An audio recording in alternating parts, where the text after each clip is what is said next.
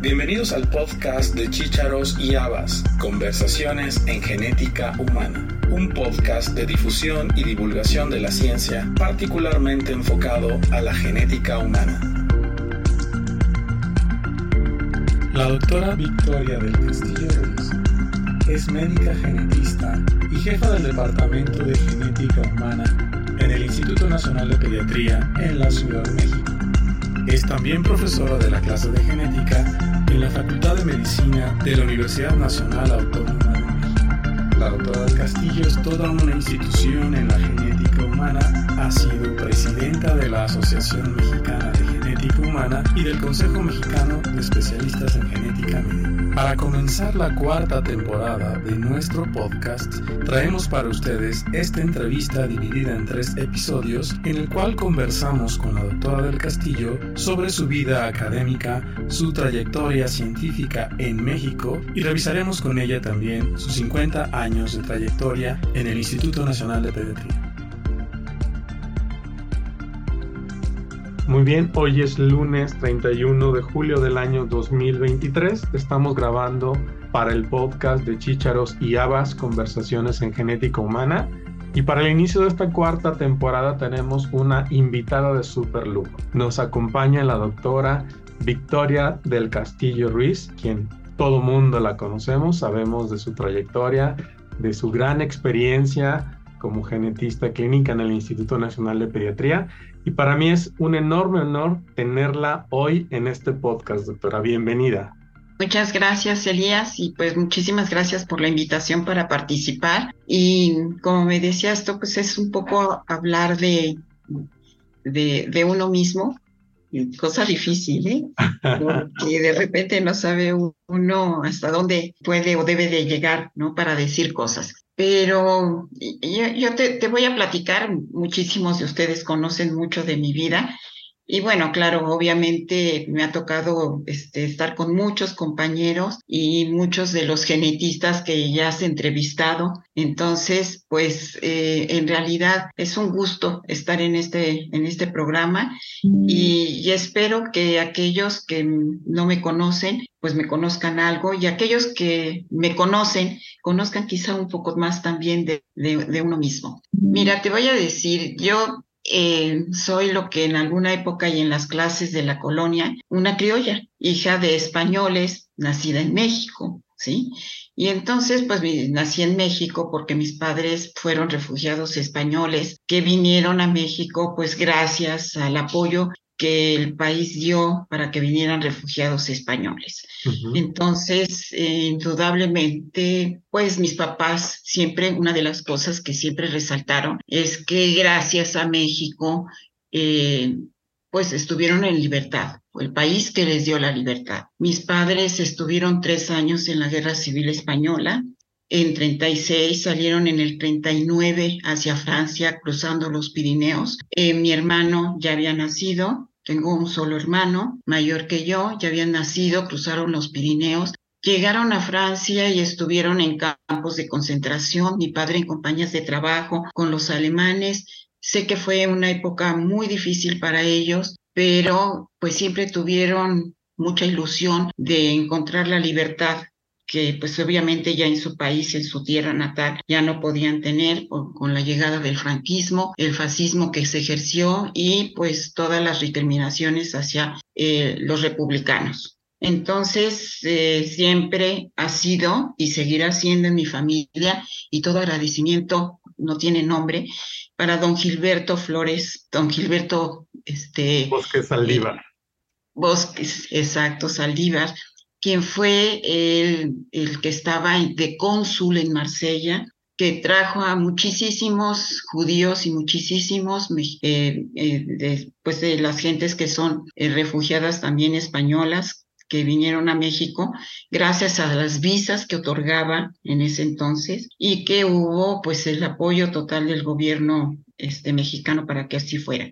El banco en que mis padres vinieron, que fue el Serpapinto, fue de los últimos barcos que llegó. Yo estuve un, poco tratando de investigar porque me costó trabajo para la memoria histórica y poderle dar a mis hijos la nacionalidad española. y fue muy interesante conocer muchas cosas que desconocía, ¿no? Y que fueron pues gracias a la información que fue obteniendo en diferentes lugares. Y ese barco los trajo a Veracruz y de Veracruz pues se vinieron a la Ciudad de México y llegaron en octubre de 1942. Entonces, pues ya eh, también fueron de los últimos este, refugiados que llegaron, que empezaron a llegar pues años anteriores a diferentes puntos de la República Mexicana y eh, yo nací cuatro años después eh, ya en la Ciudad de México.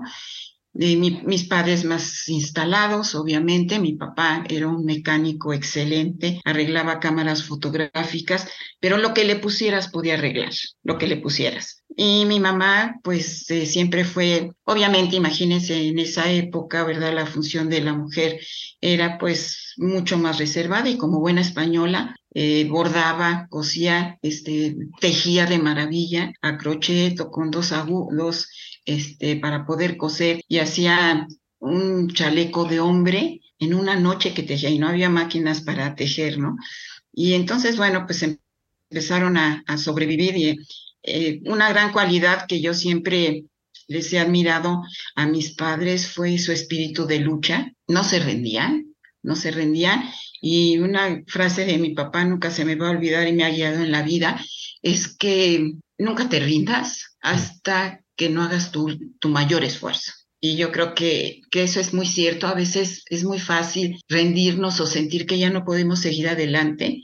Y ya Ruth Kipling decía, date una tregua, pero no claudiques. Así es. Y, y yo creo que, que eso también es parte en la vida de, que te va guiando para todo. Tuve la enorme facilidad, sobre todo porque mi mamá le hubiera encantado haber podido estudiar. Y te digo, en esa época, pues los estudios para la mujer eran pues muy restringidos, ¿sí? Ella era de una población muy pequeñita en la provincia de Córdoba.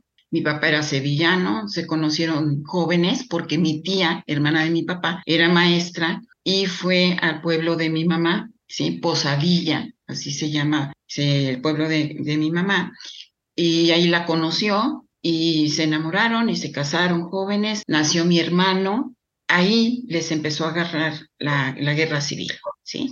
Española. Y tuvieron que ir a muchos lugares, tanto en España, tres años por diversos rumbos, muchas situaciones eh, que contaba mi papá y, y, luego como a los nietos les contaba y parecía como un cuento, ¿no? Como que no era realidad todo lo que veía, porque pues además era, eran muy simpáticos y una cualidad que te digo, yo siempre les admiré, tuvieron la facilidad de ser grandes amigos que siempre les ayudaron. Otra frase de mis padres, siempre encontrarás a alguien en la vida que te ayude. Y eso es muy cierto. Entonces, cuando sientes que ya no sabes por a dónde, alguien te guía, alguien te va llevando por el camino correcto, ¿no? Y entonces, bueno, pues así fueron los años. A mí me tocó, yo lo que tengo de recuerdo de mis padres y hay muchísimas fotografías, porque ellos pusieron una tienda de artículos fotográficos. Interesante. Mi papá arreglaba cámaras, pero se vendían, eran distribuidores Kodak. Entonces, en ese entonces, pues la Kodak era de rollitos, ¿no? De rollos para hacer en papel o para hacer en, diapositivas, bueno, no diapositivas, ¿cómo serían? Este, para, para, sí, diapositivas. Ajá. Y, y, entonces, bueno, pues tenía él su torno y me encantaba ver lo que hacía unos tornillitos porque pues tenía que poner las cámaras y todo eso. Y fueron parte de, de los años que yo me recuerdo eh, vivir frente a la ciudadela, ¿sí? En Valderas. Y en ese entonces estaba, lo que ahorita es un centro de artesanías, estaba fábrica de armas, ¿sí? Del ejército y después eso ya se cambió por otra zona. Y entonces en ese rumbo pues me fui criando, ¿no? Y eh, fuimos viviendo, mis papás después se cambiaron a otra zona en, la, en ese entonces, de hace mucho tiempo, imagínense, estaba el río Churubusco, estaba abierto, no estaba cerrado. Entonces estaban muy cerca y claro, cuando yo iba a la escuela, pues eran así de que era la primera que recogían tempranísimo y la última que dejaba el camión cuando estaba en la primaria, que fue la única escuela de paga que tuve en la primaria con mis papás y aprendí pues el inglés que más o menos me permite este, estar y entender muchas cosas y me ha servido mucho en la vida. Y después se cambiaron por razones para poder tener ya una tienda de venta de distribuidor Kodak a la calle de Ayuntamiento en el centro de la Ciudad de México, muy cerca de Bucareli, y tuvieron su primera tienda y pues eso nos permitió salir tanto a mi hermano y a mí para poder seguir estudiando y tuve la fortuna de ir a ya escuela de gobierno, la secundaria 18, eh, Soledad Anaya Solórzano, que era una gente muy, muy reconocida. Tengo un retrato por ella que me firmó. Fui buena, fui, una, fui buena alumna, siempre saqué buenos lugares, siempre era... No, lo dudaríamos nunca, doctora. Exactamente, y era entonces la que llevaba y todo. Y cuando pues ya quería yo, porque siempre mi mamá me dijo a mí que a ella le hubiera gustado mucho estudiar y no tuvo la oportunidad. Entonces siempre inculcó en mí el deseo de estar estudiando y de tratar de superarnos. Igual mi hermano, él es doctor en Derecho. Y entonces, bueno, pues este, se fueron dando las cosas. Entré a la Escuela Nacional Preparatoria número uno de la UNAM, que ahora es el Museo de San Ildefonso y una situación este, muy peculiar, porque cuando yo entré a esa escuela, eh, no lo vas a creer, pero curiosamente yo dije, yo he estado aquí en otra época. Y una vez se lo dije a Juanita Navarrete, como Juanita ya ves que le gusta un poco todas esas cosas, le dije, no lo vas a creer, pero yo llegaba todos los días a la escuela y me sentía este, orgullosa, era para mí este, una, una situación en que dice, estoy regresando a un lugar que yo ya conocía, ¿sí?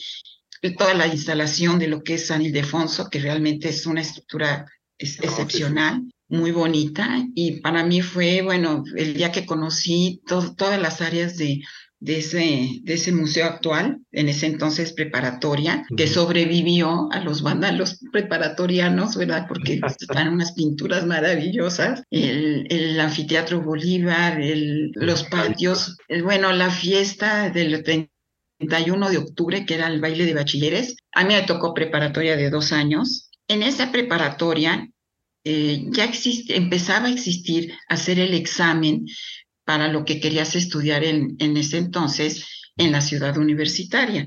Se habían, porque las, todas las diferentes áreas, diferentes, digamos, facultades estaban muy separadas y se hizo eh, lo que era la ciudad universitaria, que quedaba pues lejos, ¿verdad? En ese entonces, ahora ya sabemos que no está tan lejos, pero bueno, en ese entonces, y fue eh, un maestro que daba biología, siempre me gustaron desde la secundaria todo lo que eran las ciencias biológicas. Y entonces, bueno, pues ya venía la oportunidad cuando estaba en el segundo año de la carrera. Eh, no estaba como después en que se separaban por áreas ni nada, como que todos llevábamos, vamos lo mismo, ¿no? Y de repente eh, me preguntó ese profesor que daba biología, Ulises Moncada, me acuerdo de su nombre, me preguntó qué quería yo estudiar y le dije, pues yo quiero ir a la Facultad de Ciencias a estudiar biología. Y él me dijo, no, Vicky, yo creo que tú eres para medicina, tienes todo el perfil para estudiar medicina. No sé qué me notó, porque pues, yo pues, era muy chica, ¿no? Y entonces nunca se me había ocurrido estudiar medicina, nunca lo pensé,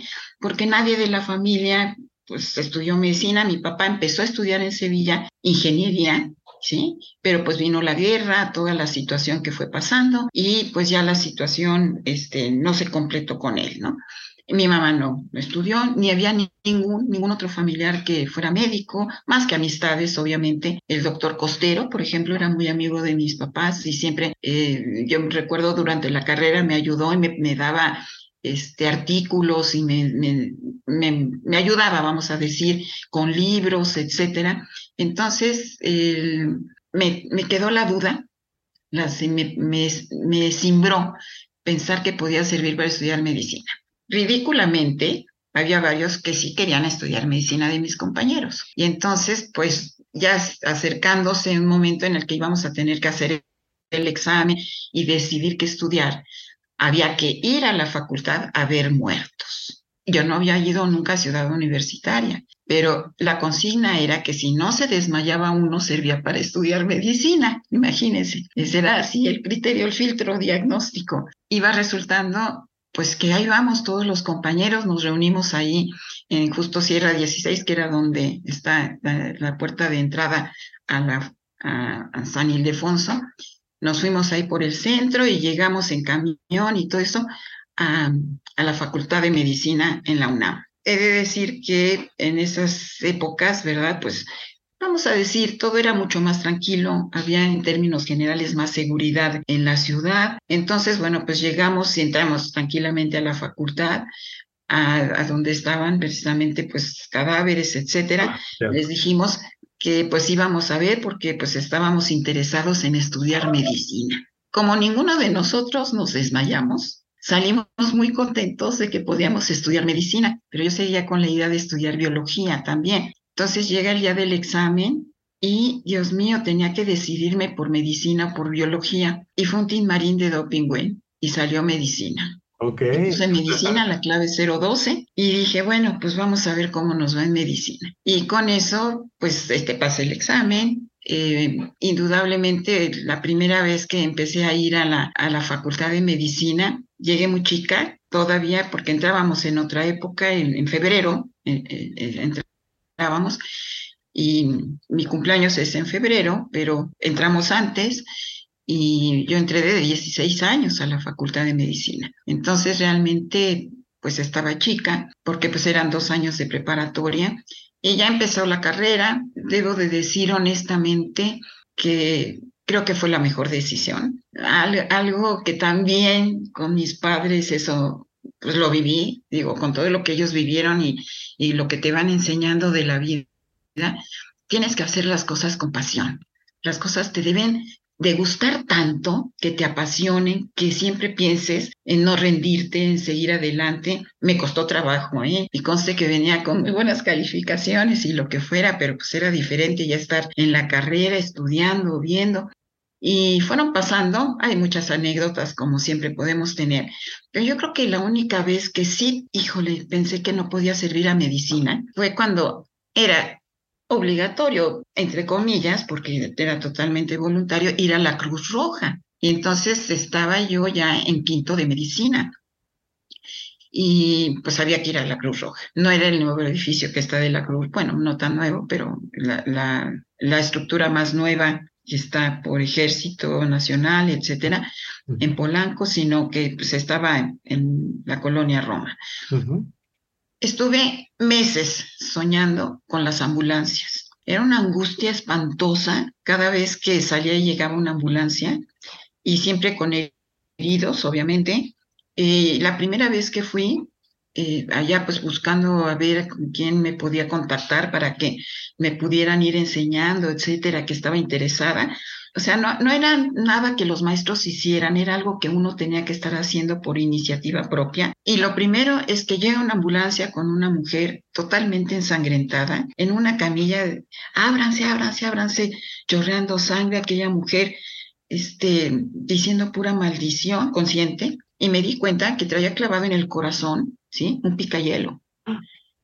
Y eso latía con el picayelo. Y primero intentó cortarse las venas, entonces por eso estaba ensangrentada. Como no se murió, se metió el picayelo y tampoco se moría hasta que la llevaron para, para cirugía, ¿no? Entonces ahí sí me temblaron las piernas. Yo dije, no puede ser, esto yo no lo, no lo voy a soportar, no lo voy a aguantar.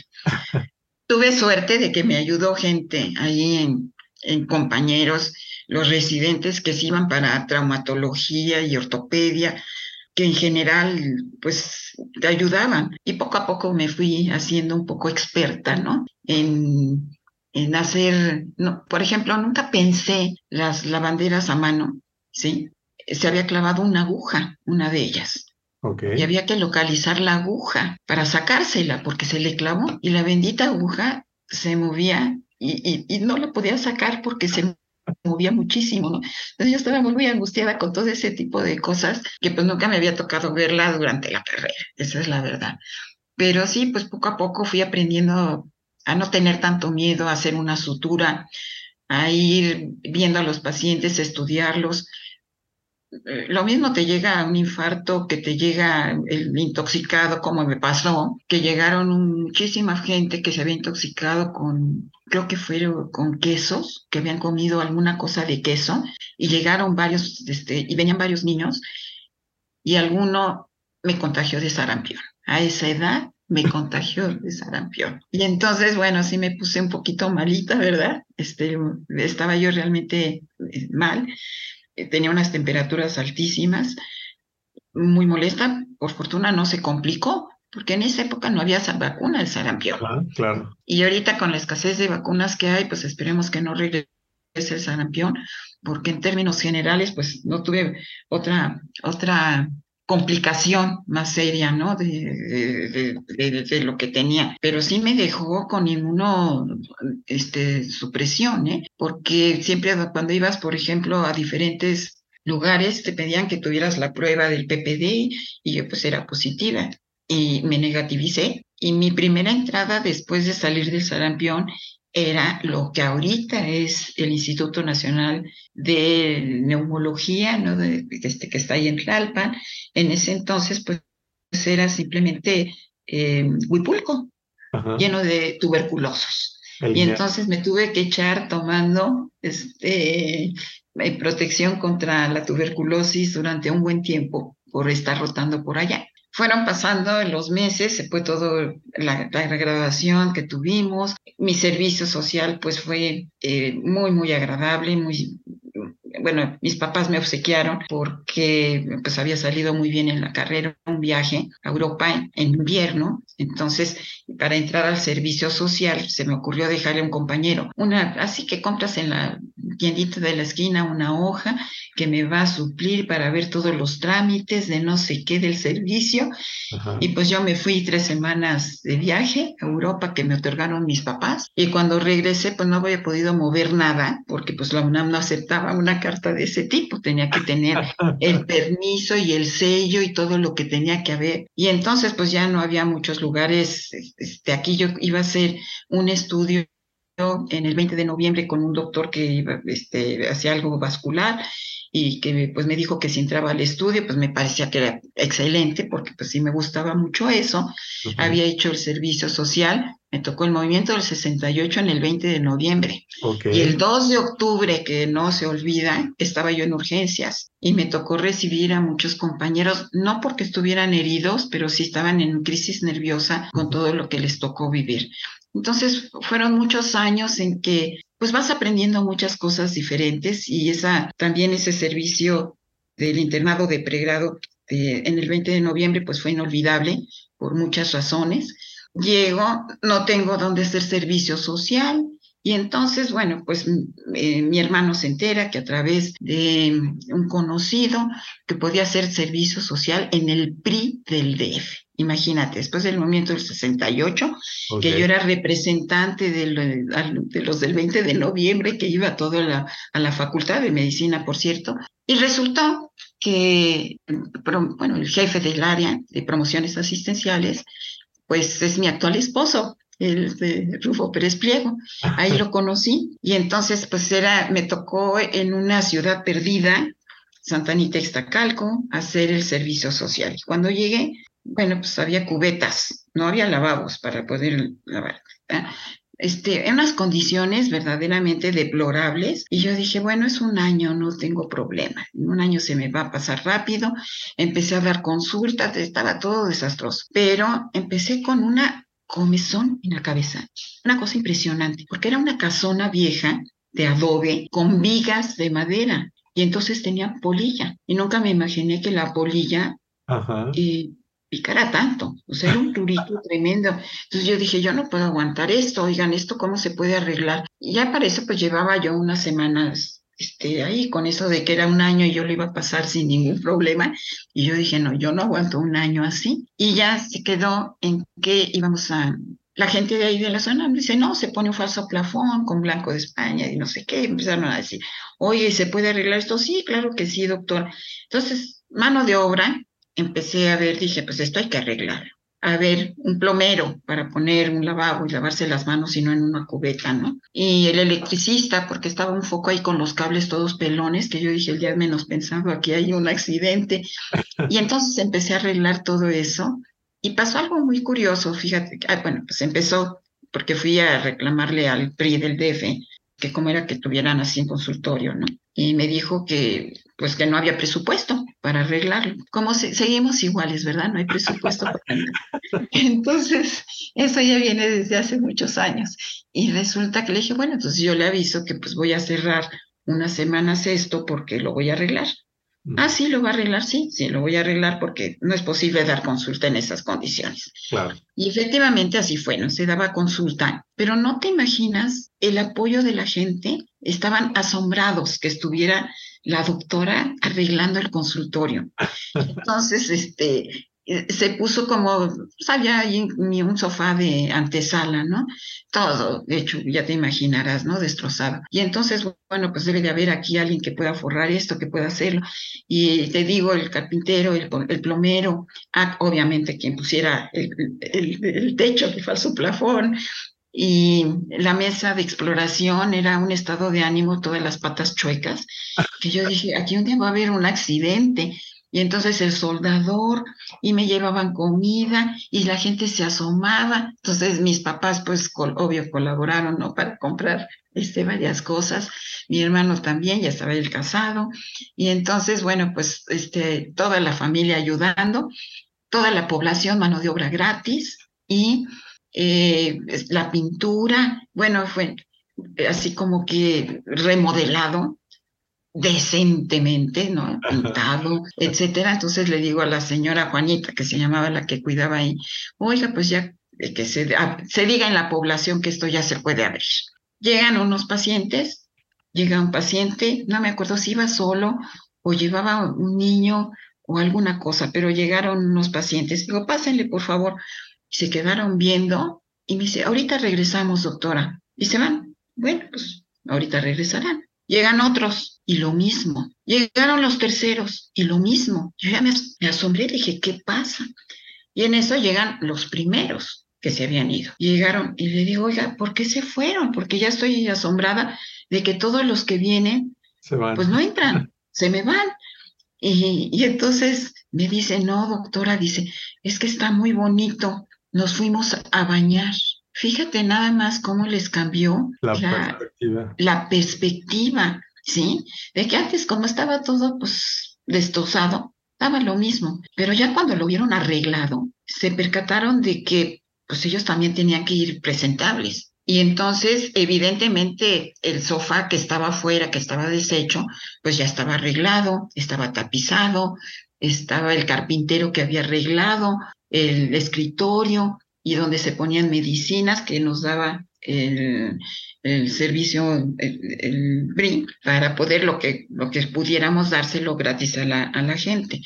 Y entonces esta, esta situación hizo que hubiera un ambiente de un respeto y un cariño por parte de la población que a mí me reforzó que me gustaba ser médico, ¿sí?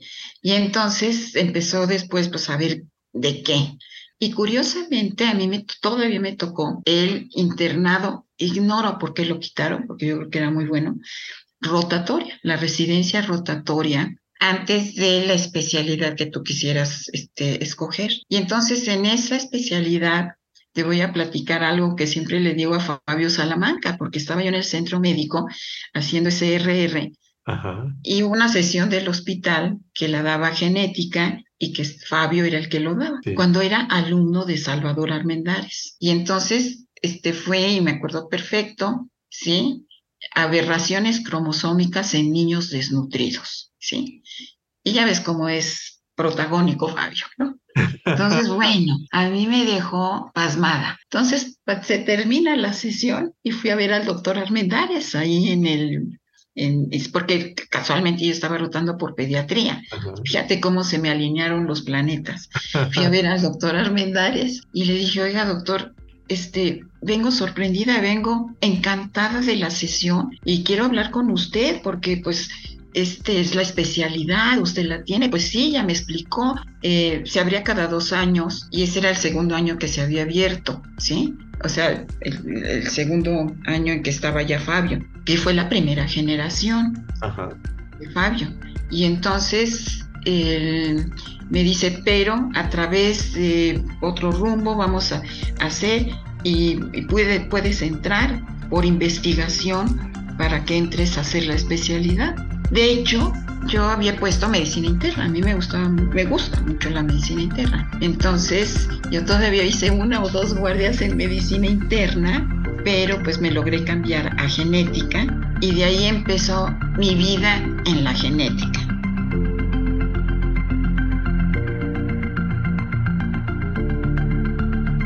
Gracias por haber escuchado este episodio del podcast de Chícharos y Habas, Conversaciones en Genética Humana. Te esperamos la próxima semana con un nuevo episodio y te invitamos a que te suscribas gratuitamente en cualquiera de nuestras plataformas. Estamos en Acast, iTunes, Spotify, Google Podcast y Amazon Music. Y síguenos también en nuestra cuenta de Twitter, arroba chicharos y habas.